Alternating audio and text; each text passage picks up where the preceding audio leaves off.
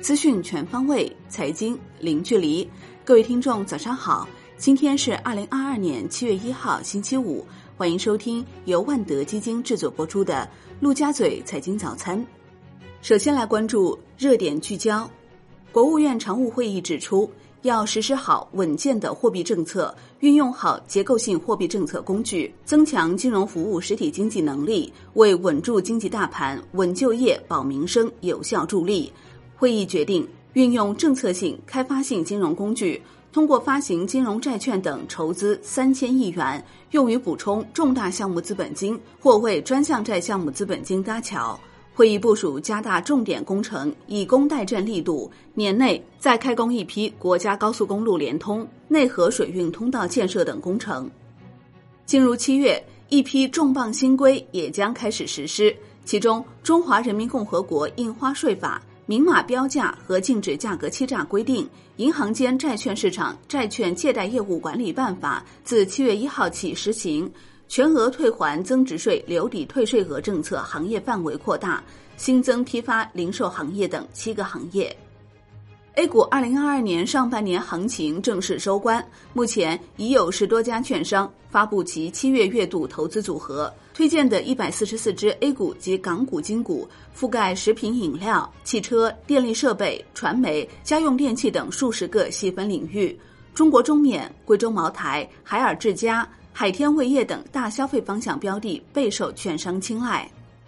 环球市场方面。美国三大股指全线收跌，道指跌百分之零点八二，标普五百指数跌百分之零点八八，纳指跌百分之一点三三，沃尔格林联合博资跌百分之七点二七，赛富时跌百分之三点二一，领跌道指。万德美国 TAMAMA 科技指数跌百分之一点七五，亚马逊跌百分之二点四九，特斯拉跌百分之一点七六，中概股多数下跌，第九城市跌百分之二十一点一三。金太阳教育跌百分之十五点二四，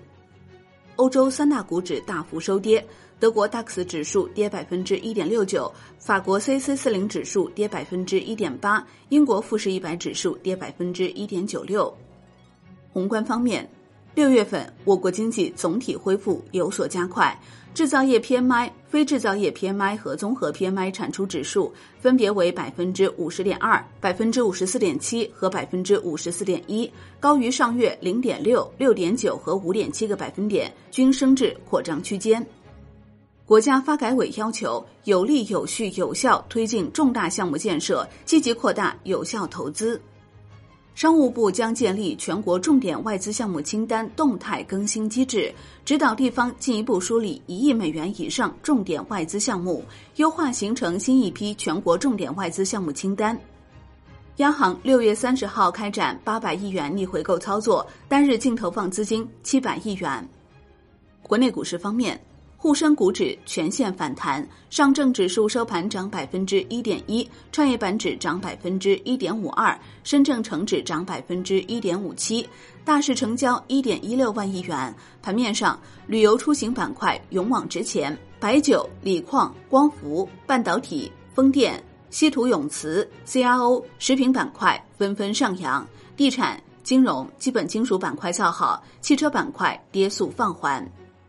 恒生指数收盘跌百分之零点六二，恒生科技指数跌百分之一点三六，恒生国际指数跌百分之零点三六。大科技股日内领跌，商汤暴跌近百分之四十七，市值蒸发九百二十亿港元。教育、汽车股逆势走强，南向资金大幅净买入七十五点二亿港元，六月累计加仓达五百三十四亿港元，创十六个月新高。腾讯控股、建设银行分别获净买入十四点三八亿港元和十点二八亿港元。信达证券首发获证监会审核通过，成为继东兴证券之后第二家 AMC 系上市券商，以及继东莞证券之后的第五十家上市券商。中国中免时隔半年后重启港股上市。金融方面，截至五月末。我国公募基金数量达到九千八百七十二只。加上今年六月份新成立的一百三十五只新基金，正处于发行期的九十只基金，排除六月份清盘的二十只基金，目前已经面世的公募基金总数量已经多达一万零七十七只，超过一万只大关，又创下公募基金历史上的里程碑时刻。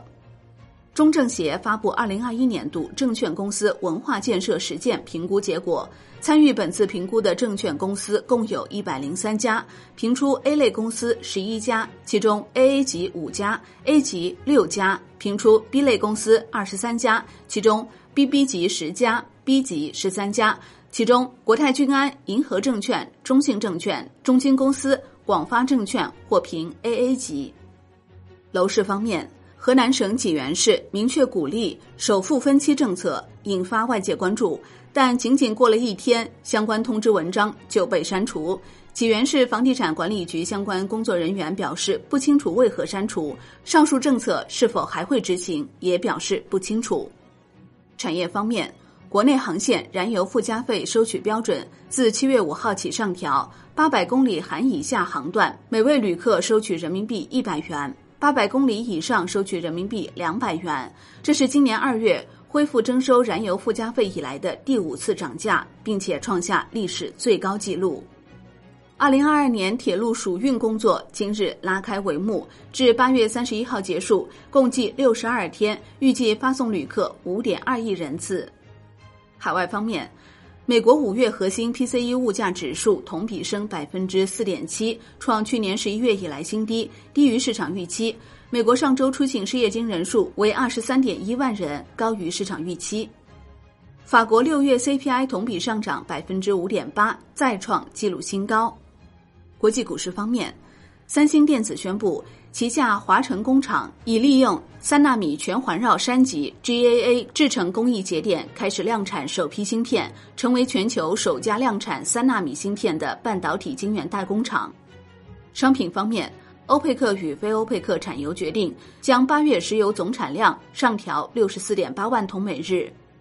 债券方面，上交所助力企业盘活存量资产，支持符合条件的重点领域、重点区域、重点企业开展资产证券化业务，支持企业利用 PPP 项目、知识产权等开展证券化。外汇方面，周四人民币对美元中间价报六点七一一四，调贬七十九个基点。在岸人民币对美元十六点三十分，收盘报六点六九四三，涨二十九个基点。